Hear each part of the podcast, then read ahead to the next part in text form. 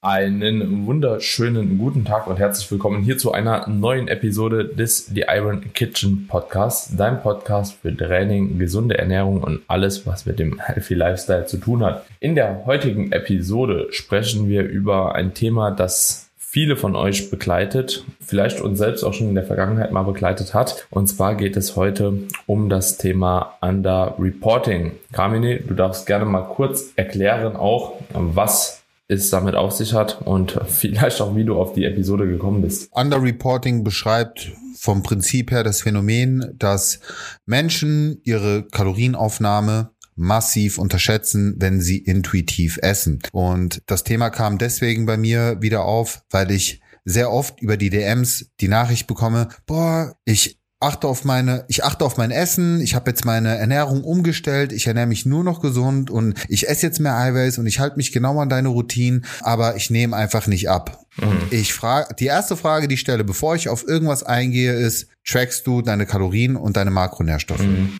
Und in 99 Prozent der Fälle kommt ein Nein zurück oder wenn sie mir dann sagen, wie viel sie essen, kann ich schon aus Erfahrung sagen, gut, das, das passt vorne und hinten nicht. Also äh, ich habe zum Beispiel gerade heute den Fall gehabt, da hat mir eine Dame geschrieben, an der Stelle liebe Grüße, die sitzt im Rollstuhl, ähm, kommt somit natürlich, ne, Themen, brauchen ja. sich drüber reden, ja, Thema ja. Aktivitäten und so weiter ist einfach schwierig. Hat auch noch ein gut Übergewicht, ja, also ich glaube, sie wird sich liegen, ich glaube, es war, sie lag bei 130 Kilo und hat irgendwie ihre Diätkalorien angesetzt bei 1850 Kalorien. Schwierig. Also, traurige Wahrheit, aber schwierig, ja. Traurige Wahrheit, aber schwierig, ne? Und das habe ich ja dann auch ganz offen ehrlich so gesagt. So, das ist halt schwierig, weil einer der wichtigsten Faktoren bei dir halt größtenteils rausfällt. Also klar hast du Möglichkeiten, auch in dieser, in diesem Falle da was zu machen, aber schwierig. Aber genau, um, um jetzt nicht äh, irgendwie auf ein anderes Thema zu hopsen, schlussendlich läuft es fast immer darauf hinaus, dass Kalorien nicht gezählt werden und dass Menschen der Meinung oder festen Überzeugung sind, dass nur weil sie jetzt ihre Ernährung umgestellt haben und wahrscheinlich auch vieles gestrichen haben, was sehr energiedicht war, was vorher vielleicht nicht unbedingt vorteilhaft war, auf eine bessere Essensauswahl, sie sich dadurch in einem äh, Defizit befinden. Und genau, deswegen wollte ich das Thema Underreporting ansprechen, weil es auch wissenschaftlich sehr gut untersucht ist, dass dieses Phänomen auftritt und vor allen Dingen auch bei wem dieses Phänomen auftritt und in welchem Szenario dieses Phänomen noch stärker auftreten kann. Ja. Sehr, sehr geil. Aber das ist wirklich auch so wahrscheinlich das Szenario, das am öftesten auftritt. Jetzt, wo du so nochmal beschrieben hast, glaube ich auch tatsächlich, dass ganz viele Leute davon betroffen sind. Also wirklich ganz, ganz viele Leute davon betroffen sind. Und man hört es auch immer wieder. Gerade vorgestern, ich erzähle ja auch immer ganz gerne so Geschichten aus dem Paulanergarten hier vom Umfeld, ne? im Freundeskreis. Kollege, er sagt, er isst einfach nichts und deswegen nimmt er nicht ab. Also ja, und er hat mir aufgelistet, was er so isst, ne? Und es ist super wenig, aber er nimmt tatsächlich nicht damit ab. Ja. Und was wir jetzt mal da auch gemacht hatten, das ist jetzt interessant, wir haben einfach mal die Mahlzeitenfrequenz über den Tag erhöht, Mikronährstoffe ein bisschen erhöht, ja, und auf einmal funktioniert auch der Stuhlgang nochmal, ja, geht einfach nochmal öfter zur Toilette, obwohl er jetzt von Kalorien ein Ticken mehr isst, nimmt er halt wieder ab damit. So, also nicht nur, weil man halt rechnerisch im Defizit ist, ja, muss man immer abnehmen. Also irgendwann wird der Effekt kommen. Ja, hatten wir auch schon mal drüber gesprochen. So, da wird das halt eben feuern, weil ansonsten stirbst du. Ne? Also so, ansonsten wird ja keiner sterben, so an, keine Ahnung, Untergewicht. Ja, also irgendwann, wenn man nichts zu essen bekommt, nimmt man ab. Das ist einfach Fakt halt. Egal was man macht, so, man wird abnehmen. Aber es kann manchmal sein, Verdauung streikt, ja, es kann sein, man hält eben Wasser, ja, beziehungsweise hat ein hohes Stresslevel, hält dahingehend vielleicht ein bisschen mehr Flüssigkeit und so weiter und so fort. Also auch solche Dinge spielen natürlich immer eine Rolle. Aber da soll es ja gar nicht drum gehen. Ich, ich habe da auch noch einen Punkt, möchte ich da okay. aber auch noch einwerfen, nur um das abzuschließen, weil Underreporting kann ja immer bewusst, aber auch unbewusst stattfinden. Und was ich auch jetzt sehr oft erlebt habe, ist, dass Kalorien-Apps falsch genutzt werden. Also der Klassiker Rohgewicht und gekocht ah, zum Beispiel ja, vertauscht ja. wird.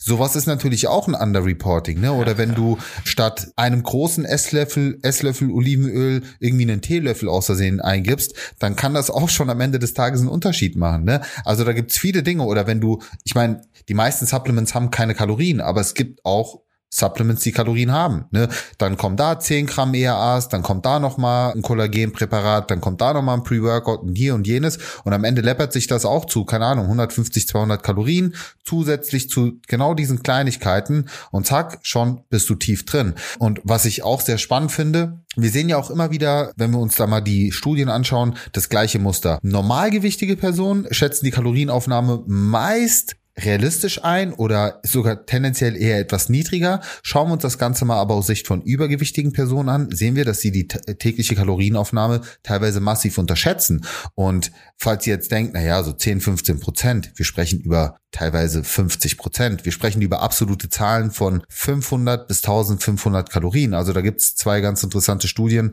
von Lichtmann, die ist schon relativ alt. Ich glaube, die wurde irgendwann in den 90ern gemacht. Und auf jeden Fall noch eine Studie, die dahingehend gemacht wurde, die auch schon etwas älter ist, wo sich genau das gezeigt hat, speziell bei übergewichtigen Personen, dass dort das intuitive Essen meist in die Hose geht. Außer du hast wirklich die Routinen im FF und die sitzen und du ziehst das so durch. Irgendwann kommst du natürlich an den Punkt, also ich kann auch intuitiv ohne weiteres mich in einem Defizit befinden oder Verhalt essen. Aber wir wissen mittlerweile, dass Übergewicht viel mehr Ursachen hat als nur ein, keine Ahnung, ich esse zu viele Kalorien, dass da auch eine genetische Prädisposition mitunter reinspielt, ja, und vieles, vieles mehr. Gestern gerade das Thema meiner Story thematisiert, wie das Mikrobiom sogar das Gewicht beeinflussen kann und auch die Essensauswahl. Das ist auch nochmal ein Thema für sich, was wir gerne mal behandeln können, weil im Thema Mikrobiom bin ich mittlerweile so deep drin, macht es extrem viel Spaß, mich da auch mehr zu informieren. Aber ja, also Underreporting ist die Nummer eins Ursache, warum du denkst, du wärst ein Defizit und äh, du würdest nicht abnehmen. Ja, also tracke. Das ist der, das ist der erste beste Tipp, den ich jedem gebe.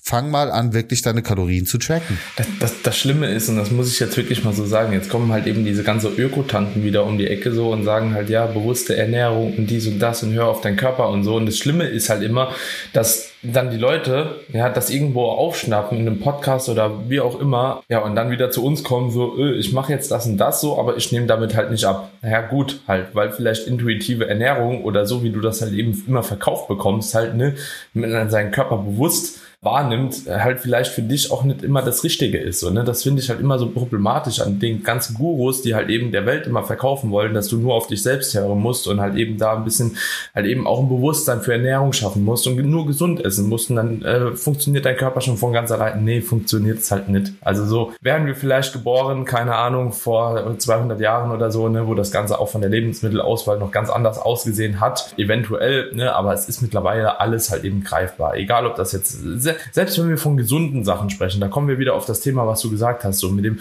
ja, ein Teelöffel Olivenöl. Ein Teelöffel ist was anderes wie ein Esslöffel Olivenöl, ne? Halt hier und da mal ein paar Nüsse essen. Ein paar Nüsse ist was anderes wie halt eben eine Packung Studentenfutter sich reinzwiebeln halt, ne? Und das sind halt eben immer so Dinge, so, ich höre so Podcasts auch, weil ich einfach so ein bisschen links und rechts halt eben auch schauen will und ich gucke auch ganz gerne mal so Videos in dem Bereich, aber ich sehe da halt jedes Mal, wenn ich halt so Videos höre, sehr viele Fehler im Denkmuster was aber auch die Leute auch dazu verleitet, halt leichter wieder in so einen Underreporting-Szenario halt eben zu kommen. Und das ist halt wirklich ein Problem, finde ich. Ja. Ich möchte aber auch nochmal eine, also das Ganze differenziert beantworten, weil grundsätzlich spricht ja nichts gegen, ein, nicht. gegen einen intuitiven Essensansatz. Wie gesagt, wir, wir beide können das ja auch ohne weiteres praktizieren und viele da draußen auch. Aber die Grundlage ist immer, dass man vorher sich das Wissen angeeignet hat, dass man eine gewisse Lebensmittelkunde auch intus hat, dass man gewisse Routinen befolgt und dann kannst du dich langfristig zu einem intuitiven Essverhalten hinbewegen. Aber, aber jemanden zu sagen, ganz kurz, nur jemanden zu sagen, der abnehmen möchte und keine Ahnung von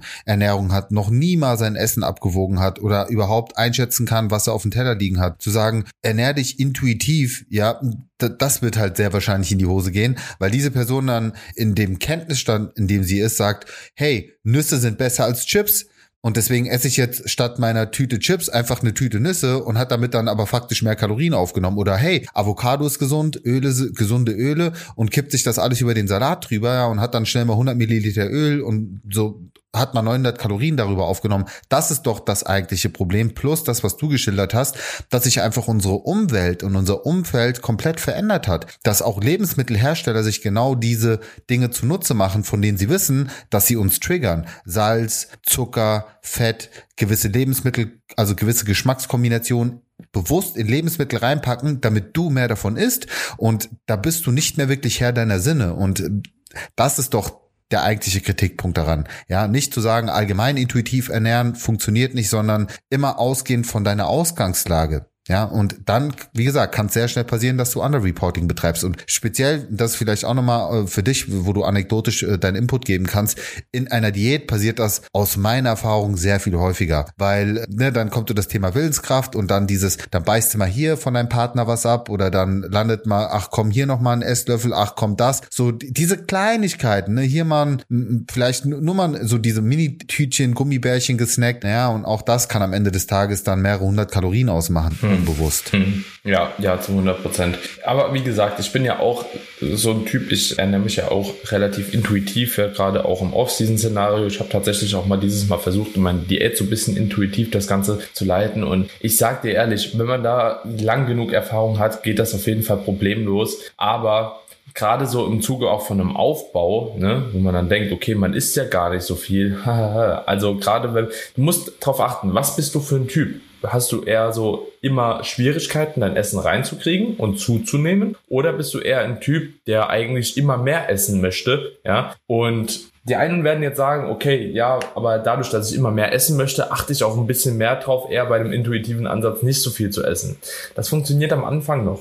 Aber du wirst merken, umso länger du halt eben in diesem Muster drin bist, ja, umso mehr Kleinigkeiten hörst du auf zu analysieren, hörst du auf zu tracken, dann ist es auf einmal egal, ob du jetzt statt 50 Gramm Protein, ach, dann hol mal 40, das wird auch schon passen. So, ne, da fehlt dir hier ein bisschen Protein, dann isst du aber dafür vielleicht doch die Pizza und das Eis danach auch noch, ja, wo du vorher gesagt hättest, okay, es passt halt eben nicht so in die Kalorien. Und das ist halt eben so ein Ding bei diesem intuitiven Ernährungsansatz. Also ich glaube, die meisten werden damit langfristig eher Gewicht zunehmen und die, die Gewicht zunehmen wollen, werden damit eher Gewicht abnehmen, weil es einfach halt eben komfortabler ist, ja. Also so Tracken ist dahingehend immer, wenn man sich in einem der Felder befindet, wahrscheinlich halt eben als Unterstützung temporär zumindest gar nicht schlecht.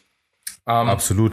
Was, was auch gut war, dass du das mal in einem anderen Kontext genannt hast, denn Underreporting muss ja nicht immer nur bedeuten im Diätkontext und deswegen nehme ich dich ab. Underreporting ja. kann ja genauso gut passieren, wenn du in der Aufbauphase bist. Die Situation hatte ich auch ganz oft, dass ich dann mit männlichen Klienten gesprochen habe, wo es dann um das Thema Muskelaufbau ging und die dann erzählt haben, ja, aber ich esse schon so viel und mal so ein bisschen erzählt haben, wie sie dann gegessen haben, wo ich schon im Vorfeld sagen konnte, glaubst du würdest viel essen. Wenn man das jetzt aber mal zusammenrechnet und auch mal so die, den ganzen Tag Tag berücksichtigt, dann isst du halt nicht genug, auch im Verhältnis zu dem, was du an Energie verbrauchst. Ja, also äh, es gibt das ist ja auch sehr typabhängig. Es gibt die guten Esser und die schlechten Esser. Und äh, genauso kannst du das auch so, dieses typische Szenario, wenn sich eine Frau mit der anderen Frau vergleicht, ja, aber meine Freundin, die erzählt, dass sie abends immer eine Tafel Schokolade isst und die, die hat eine hervorragende Figur und die ist total schlank. Ja gut, aber ist den Rest des Tages gefühlt nix oder hat halt einen super aktiven Job, whatever. Also vergleichen funktioniert sowieso nicht. Aber Underreporting kann eben auch zum Problem werden werden im Aufbau, wenn du ein schlechter Esser bist. Deswegen rate ich auch im Aufbau dazu an, ruhig mal seine Kalorien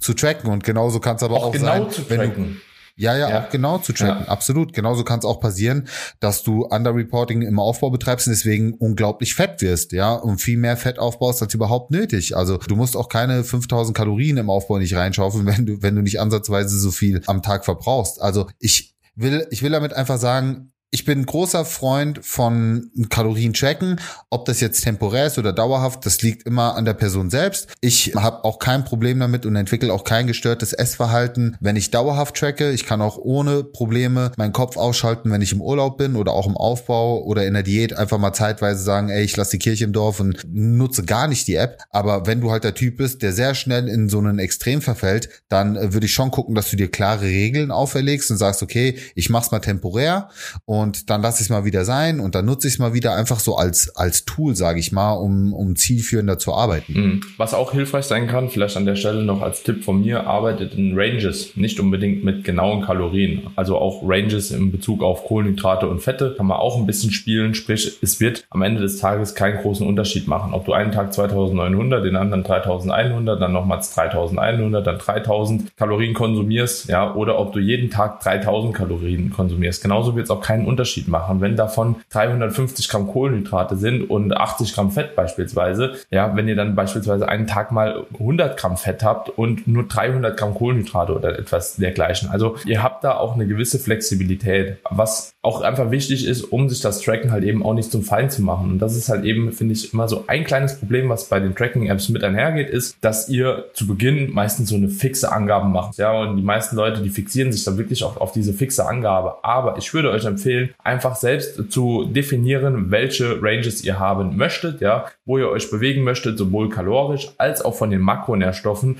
und diese dann im Kopf zu haben und diesen, diesen Wert, der bei eurer App dann steht, einfach als Mittelwert zu nehmen, ja, und ihr habt dann einfach die Erlaubnis von euch, ja, da ein bisschen drüber zu gehen oder auch ein bisschen drunter zu bleiben, ja, wenn andere Makronährstoffe dahingehend justiert werden. Das, das Einzige, was relativ stabil halten würde, aber auch da, ja, wenn ihr euer Protein beispielsweise bei 2,2 Gramm ansiedelt im Aufbauszenario, in der Diät vielleicht bei 2,5, ist es jetzt auch nicht so wichtig, ob ihr dann, keine Ahnung, 2 Gramm nur im Aufbau konsumiert oder in der Diät auch mal 2,2 Gramm auf täglicher Basis, solange im Durchschnitt halt eben wieder so diese 2,5 Gramm oder 2,2 Gramm beispielsweise erreicht werden. Also auch da habt ihr eine gewisse Fluktuationstoleranz, sage ich jetzt einfach mal. Und die macht es euch auf jeden Fall dann auch deutlich leichter, mit einem Tracking wirklich nicht essgestört zu werden. Ja, und das ist halt eben wichtig. Also die Erlaubnis, einfach eine Flexibilität mit einstreuen zu lassen. Ja, vor allen Dingen auch in Anbetracht der Tatsache, dass wir sowieso nie zu 100 Prozent genau unsere Ernährung tracken, tracken können. Selbst wenn du genau trackst, hast du ja schon bei den Lebensmitteln selbst Fluktuation. Ja, also Lebensmittelhersteller haben ja da auch eine gewisse Range, in der sie Makro, Nährstoff und Kalorien angeben können. Ja, und die können, glaube ich, bis zu 20 Prozent drüber oder drunter liegen, sowas in der Richtung. Richtung. Das heißt, allein darüber gleicht sich das ja am Ende des Tages wieder aus. Aber finde ich gut, so dieses Verbissene dann etwas rauszulassen und etwas entspannter anzugehen. Also zu, zu 100 Prozent bei dir. Ja. Vielleicht noch ein weiteres Szenario, was mir noch einfällt. Vielleicht jetzt haben wir die ganze Zeit um Aufbau und die Diät-Szenario gesprochen. Das gleiche ist aber auch beim Training. Ne? Wenn ihr denkt, ihr macht mehr, dann habt ihr halt auch ein Problem. Ne? Also viele sagen ja auch, ja, bei mir funktioniert es halt eben nicht, ich baue einfach keine Muskeln auf, egal wie viel ich mache. So, und dann wird aufgelistet, okay, ich mache halt eben, und das ist auch mit der Grund, warum ich halt keine Antworten darauf geben kann, wenn mir jetzt jemand schreibt, Daniel, ich mache halt zehn Sätze dafür, soll ich jetzt Sätze erhöhen oder oder nicht, ne, kann ich doch gar nicht beurteilen. Wie soll ich denn beurteilen, wie ihr trainiert? Ja, zehn Sätze von mir sind vielleicht was anderes wie zehn Sätze von dir. Ja, allein von der Intensität, von der Technik.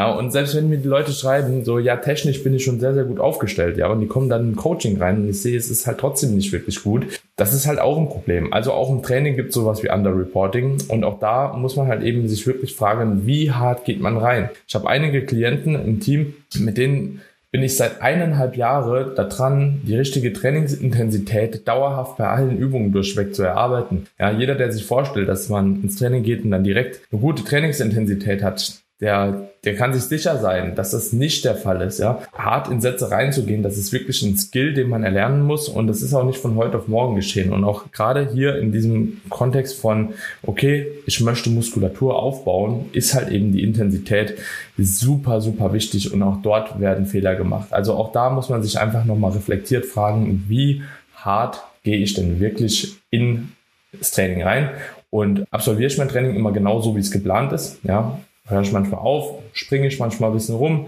Ne? Und da macht es halt eben auch Sinn, so ein Tracking-Tool zu nutzen, entweder über eine Trainings-App oder über einen Excel-Sheet oder einfach sein Training im Tagebuch zu dokumentieren. Gibt es ja auch verschiedene Möglichkeiten. Hauptsache, man sieht, was hat man in der vorherigen Woche gemacht und macht man denn auch wieder mehr in der nächsten Woche, beziehungsweise konnte man sich langfristig steigern. Und ohne diese Beurteilung ja, auf Papier wird man es in der Regel halt eben schwer haben, da auch so sagen zu können, okay, man hat alles gegeben und ja, man, es stagniert wirklich irgendwo, ne? Ansonsten ist so eine Stagnation meistens rein im Kopf und einfach dadurch, dass halt eben der Fortschritt so lange dauert, einfach nicht so gut sichtbar, ne?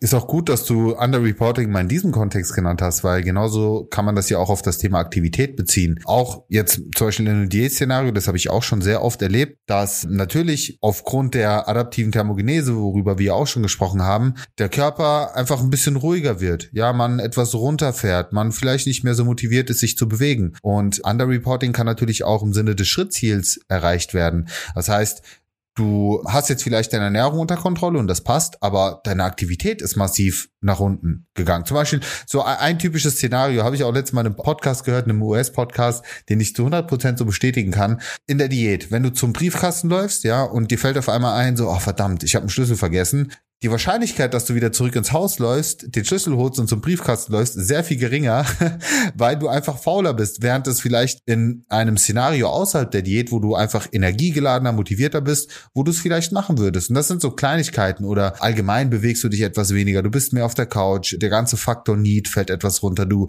dieses Fidgeting, dieses unbewusste Rumzappeln wird weniger. Deswegen empfehle ich zum Beispiel auch speziell in einer Diät immer mit so einem Fitness-Tracker zu arbeiten, nur als Schrittzähler. Also es muss jetzt kein ultra teures Gerät sein, aber kontrolliert auch mal eure Schritte, dass ihr da auch eine Konstanz drin habt und da keinen Fehler im Sinne des Underreportings betreibt. Weil wenn ich dein Coach bin, dann gebe ich dir auch gewisse Schrittziele. Dann, dann äh, arbeiten wir auch mit Schrittzielen. Dann sage ich dir auch zum Beispiel, hey, wir erhöhen jetzt mal um 2000, 2500 oder keine Ahnung, wenn ich im Aufbau merke, die fällt es einfach unglaublich schwer, die Kalorien reinzubekommen, dann sage ich auch mal, ey, komm, dann lass uns doch mal die Schritte reduzieren habe ich jetzt zum Beispiel auch bei meiner Mitarbeiterin gemacht. Äh, die habe ich jetzt in, in, quasi in so ein kleines Coaching reingenommen und mache mit ihr so eine Reverse Diet, weil die meiner, also oh, wir wissen jetzt viel zu niedrig kalorisch gearbeitet hat und deswegen auch nicht mehr nach vorne gekommen ist. Und die hat so einen hohen Umsatz, also bei der sind wir jetzt schon bei über 2,5, glaube ich. Und bei der habe ich auch gesagt, dann lassen Sie jetzt mal anfangen, wirklich die, eher die Kalorien, die Schritte zu reduzieren, statt die Kalorien weiter zu erhöhen. Ja, weil irgendwann ist es natürlich auch doof, gerade für Frauen. Also es gibt einige Frauen, die, die wollen vielleicht doch gar nicht so viel essen oder oder fühlen sich unwohl damit. Aber wenn die, wenn du, wenn wir sie jetzt von 20.000 Schritten täglich auf 15.000 reduzieren, dann ist es halt etwas leichter. Hm, ja. Ja, ja, macht auf jeden Fall auch Sinn. An der Stelle liebe Grüße an dich, Joanna. Esmer, Esmer. ja.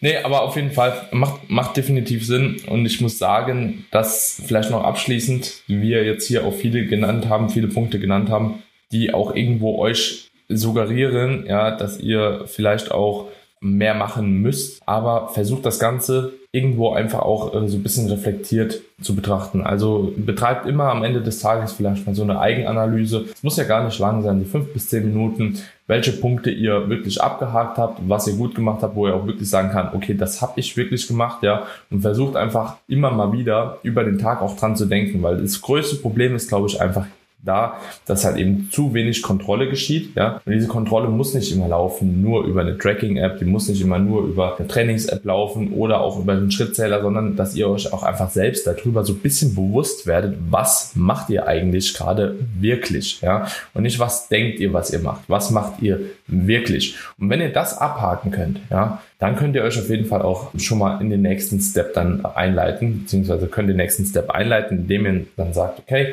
ich gehe vielleicht hier hin und arbeite dann wirklich auch mal mit einem gezielten Tracking oder ich bin da einfach noch ein bisschen akkurater, weil es mir auch hilft. Ne? Also so komplett von dem einen auf den anderen Tag mit allem anfangen, halte ich auch gar nicht unbedingt immer für notwendig, sondern macht das angepasst an euer Ziel. Ja, und wenn ihr einfach das Ziel habt, Gewicht langfristig zu verlieren, ja, dann wird es halt eben nicht notwendig sein, ja, direkt alles halt eben zu tracken, sondern es wird schon mal notwendig sein, einfach bewusst mit der Ernährung umzugehen, so nicht zu denken, ja, ich esse doch am Tag einen Salat, deswegen muss ich abnehmen. Und das kann man auf alles halt eben beziehen. Versucht das Ganze ein bisschen für euch rauszufinden, in welcher Geschwindigkeit ihr da das Ganze angehen wollt und seid einfach ehrlich zu euch selbst, ja.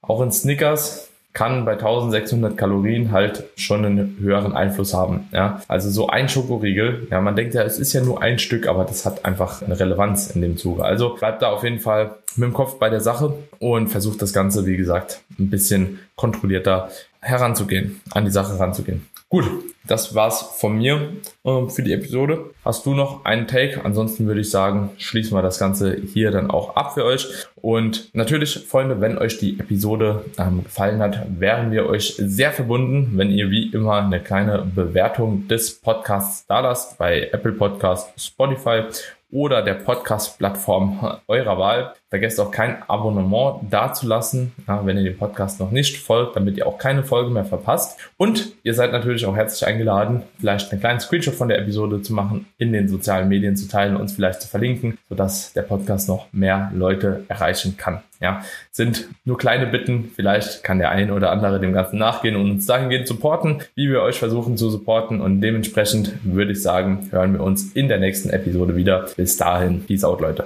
Ciao, ciao. Macht's gut, Freunde. Ciao, ciao.